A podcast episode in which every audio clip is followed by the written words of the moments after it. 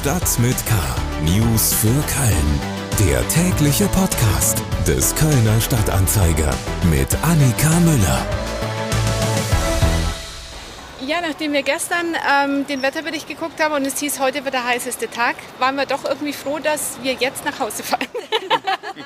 Aber es ist natürlich auch schön. Es fast so ein bisschen ähm, südliches Feeling, wie wir gestern noch am Rhein abends bis um elf saßen. Man gesagt, dass man, es fühlt sich an wie am Bosporus. ja, ich meine, man macht sich ein bisschen Gedanken, aber ich denke, wenn ähm, dass eben, wenn man früh genug hier ist, sodass die Temperaturen noch so unter 30 Anfang 30 Grad sind, äh, geht's noch. Heute Nachmittag sind wir dann hoffentlich wieder zu Hause. We have a lot of water and then we changed our clothes for the day. So we have shorts and tank tops instead of the long stuff we were gonna wear. We went from the cathedral, we're going to the chocolate museum. It's where there's air conditioning. Hallo zusammen und herzlich willkommen zu Stadt mit K. Schön, dass Sie reinhören.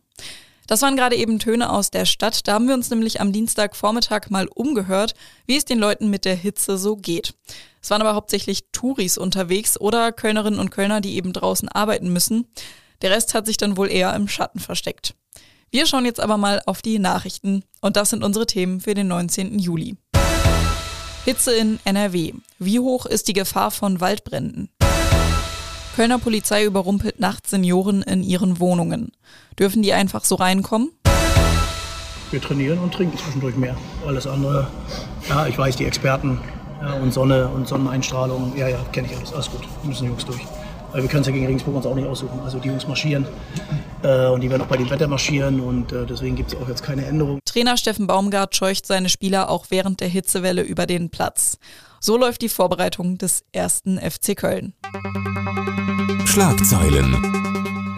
Die sechs Unikliniken in Nordrhein-Westfalen haben sich mit der Gewerkschaft Verdi auf Eckpunkte für einen neuen Tarifvertrag geeinigt.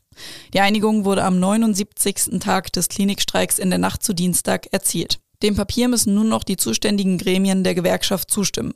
Nach Informationen des Kölner Stadtanzeiger eine reine Formalität. Die Kliniken erwarten das Ende des Streiks am Mittwoch. Die Kölner Verbraucherzentrale warnt vor einer neuen Masche, bei der vor allem ältere und pflegebedürftige Menschen um ihr Geld gebracht werden. Der Pflegeservice Smart der Schweizer Firma United Swiss Marketing ruft seine potenzielle Kundschaft an, stellt dabei viele Fragen und will ein Infopaket für knapp 130 Euro verkaufen. Mögliche Kundinnen und Kunden werden am Telefon regelrecht überrumpelt und der angebliche Pflegeservice nutzt außerdem aus, dass die Angerufenen nicht von ihrem kostenlosen Beratungsrecht wissen. Die AWB Köln haben mit personellen Engpässen zu kämpfen. In Teilen von Köln kam und kommt es zu Leerungsausfällen beim Papiermüll. Vor allem rechtsrheinische Viertel sind davon betroffen, zum Beispiel Deutz, Mülheim oder Buchforst. Hier kann es sein, dass die blaue Tonne nicht geleert wird. Auf Twitter rät die AWB, den Papiermüll bei der nächsten Leerung neben die Papiertonne zu stellen. Der Verkehrsverbund Rhein-Sieg wird 35 Jahre alt und feiert das in Form eines Familienfestes inklusive Konzert am Kölner Tanzbrunnen. Am Samstag, den 27. August, findet das Konzert statt. Mit dabei sind unter anderem Brinks und Casalla. Der Eintritt ist frei. Damit wolle sich der VRS bei treuen Kundinnen und Kunden bedanken. Neben Live-Musik gibt es auch eine Aktionsfläche, wo sich die Verkehrsunternehmen präsentieren. Es gibt Spielshows und einen Mitmachzirkus für Kinder. Die aktuelle Hitzewelle birgt nicht nur viele Gefahren, gerade auch für ältere Menschen, sondern auch für unsere Wälder. Wir kommen jetzt zu den Themen, die wir etwas ausführlicher besprechen wollen. Region. Die Kölner Berufsfeuerwehr ist am Dienstagnachmittag zu einem Waldbrand ausgerückt. Nach ersten Informationen befindet sich das Einsatzgeschehen an der Gerhard-Hauptmann-Straße im Stadtteil Hohlweide. Mehr Informationen dazu gibt es zum Zeitpunkt dieser Aufnahme noch nicht. Aber grundsätzlich ist in NRW die Gefahr von Waldbränden an diesem Dienstag sehr, sehr hoch und auch am Mittwoch nimmt sie kaum ab. Ich habe mit dem Revierförster Frank Pechthelden gesprochen und er hat mir erklärt, warum eigentlich Waldbrände entstehen und wo es deshalb in unserer Region besonders gefährlich ist. Wir haben halt seit äh, Wochen schon extrem trockenes Wetter ähm, und dann kommt jetzt noch die Verbindung, diese extreme Hitze, die Trockenheit, die in den Wäldern ist und dieser leichte Wind, der jetzt gerade auch draußen ist, führt natürlich dann, wenn es zu einem Brand kommt, auch zu einem enorm schnellen Fortschreiten so, so eines Brandherdes. Ne? Der Laie meint jetzt, er macht irgendein kleines Grillfeuerchen an einem See, das haben wir leider hier in der Villa auch des Öfteren und meint, dann kann ja nichts passieren, aber der Funkenflug kann dann an einer anderen Ecke dazu führen, dass es wirklich brennt und dann gerät zum Brand sehr, sehr schnell außer Kontrolle. Dieses strenges Rauchverbot im Wald bis Mitte Oktober vom 1. März halt auch an. Das wird leider oft nicht beachtet. Dann wird eine Zigarette achtlos weggeworfen oder halt in Verbindung mit der Naherholung, die halt gerade hier an diesem Wille sehen, äh, stattfindet, die auch so gedacht ist natürlich, gerade an diesen großen Badeseen, Bleibtreusee, Heiderbergsee, Otto-Meikler-See oder auch Littlarer See, dass dann aber die Leute der Meinung sind, sie müssen halt, weil es halt Wald ist, dann auch dort drinnen. Und dann kommt es, kann es natürlich durchaus mal zu einem Feuer kommen. Und im schlimmsten Fall, das haben wir leider auch schon erlebt in diesem Jahr, kann natürlich auch Feuer durch Brandstiftung ausgelöst werden. Aufgrund der großen Gefahr wurden im Kölner Regierungsbezirk die Wälder auch aus der Luft auf mögliche Brände hin kontrolliert. Die Bezirksregierung Köln hat einen Waldbrandüberwachungsflug organisiert sowie eine Flugroute koordiniert. Das teilte die Behörde am Dienstag mit. Mehr Informationen zu dem Waldbrand in Hohlweide, genauso wie auch zu anderen Waldbränden in der Region, finden Sie natürlich auf ksta.de. Ich habe Ihnen den Artikel zum Waldbrand in Hohlweide auch nochmal in den Shownotes verlinkt. Da sollte es im Laufe des Abends noch einige Updates geben. Köln. In der Nacht zum 14. Juni wurden mehrere Kölner Seniorinnen und Senioren in der Südstadt ganz plötzlich von der Polizei geweckt und waren darüber schockiert, was man ja auch irgendwie verstehen kann, wenn plötzlich Polizistinnen und Polizisten mit einer Taschenlampe neben dem Bett stehen. Mir ist jetzt unser Lokalredakteur Tim Stienauer zugeschaltet. Tim, was ist da überhaupt passiert? Ja, also Mitte Juni an einem Dienstag, kurz nach Mitternacht, meldete sich die Mitarbeiterin eines äh, Seniorenheims beim Polizeinotruf und sagte, es werde ein 79 Jahre alter Bewohner vermisst, dement und orientierungslos. Die Polizei ist mit äh, fünf Streifenteams sofort dahin gefahren. Der Vermisste hatte einen GPS-Tracker dabei, weil er wohl auch nicht das erste Mal verschwunden war.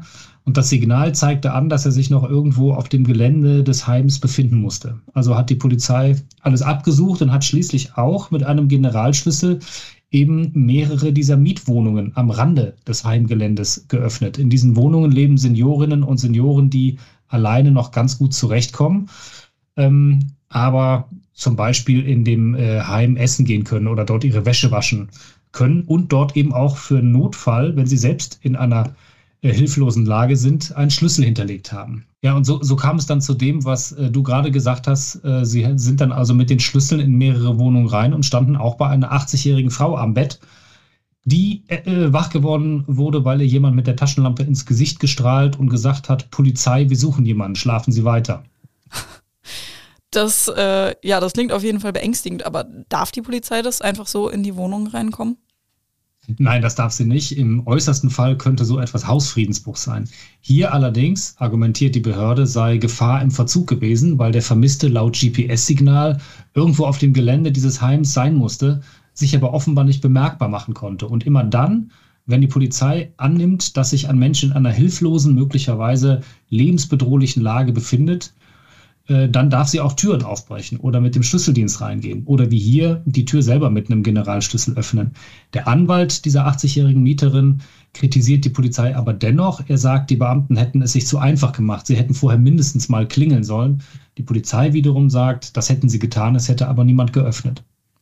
Entschuldigt haben sie sich aber trotzdem für die Situation, richtig? Sie haben sich äh, letzte Woche entschuldigt und haben den betreffenden Senioren äh, den Einsatz und ihr Vorgehen nochmal erklärt. Und wurde der Vermisste denn am Ende gefunden? Ja, aber nicht im Heim, auch nicht in Köln, sondern in Bornheim. Bis dahin hatte er es irgendwie geschafft. Der GPS-Tracker hatte also einfach ein falsches Signal angezeigt. Polizisten brachten den Mann dann noch in der Nacht nach Köln zurück und ihm sei es auch den Umständen entsprechend gut gegangen. Vielen Dank, Tim Stienauer. Mehr zu der Geschichte gibt es auf ksta.de oder über den Link in den Shownotes. FC News am vergangenen Wochenende hat der erste FC Köln sowohl eine knappe Niederlage gegen den AC Mailand als auch einen Sieg gegen die Kickers Offenbach eingeholt. Und es sind jetzt nur noch knapp zwei Wochen, bis die Spielzeit wieder losgeht. Mir sitzt jetzt Lars Werner aus unserer Sportredaktion gegenüber, der den FC im Trainingslager begleitet hat. Also Lars, wie sieht's aus? Werden wir Meister? Erstmal grüße ich dich. Ähm, ja, Meister werden wir jetzt nicht, aber es wird natürlich auch nicht einfach, äh, Platz 7 in der neuen Saison zu bestätigen. Das wissen wir auch alle beim ersten FC Köln, das wissen auch die Fans. Ähm, aber der FC ist ganz gut drauf, ähm, hat eine ganz gute Vorbereitung gespielt. es sind schon sechs Neuzugänge getätigt worden, die der Steffen Baumgart schon integrieren konnte, zum Teil jedenfalls. Ähm, das sieht ganz gut aus. Wie steht's denn um den Kader? Gibt's das schon, also hast du schon so eine Ahnung, wer da auf dem Platz stehen wird beim ersten Spiel vielleicht.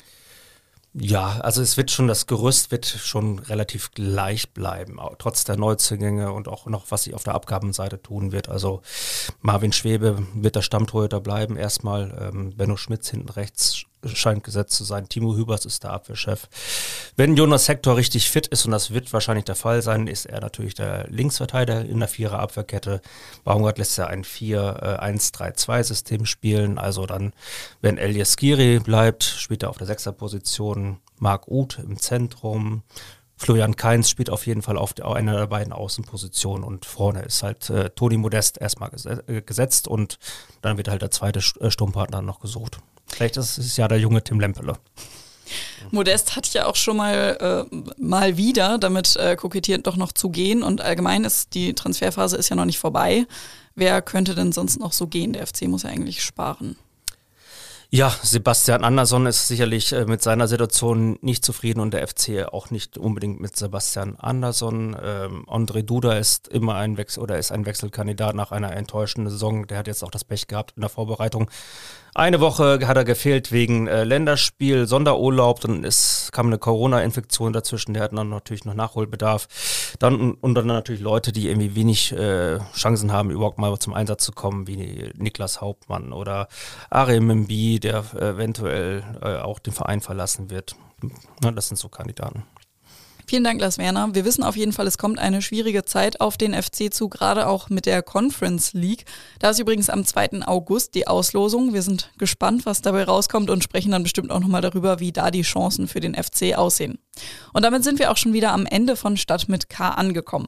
Wenn Sie sich jetzt noch überlegen, wie Sie die Hitze überstehen sollen, unser Autor Ingo Hinz hat mit seiner Tochter Charlotte Kölner Eisdielen unter die Lupe genommen und den großen Test gemacht. Kinder sind eben die besten Eisexperten. Den Artikel habe ich Ihnen in den Shownotes verlinkt und damit verabschiede ich mich und wünsche Ihnen noch einen schönen Tag. Tschüss! Stadt mit K. News für Köln. Der tägliche Podcast.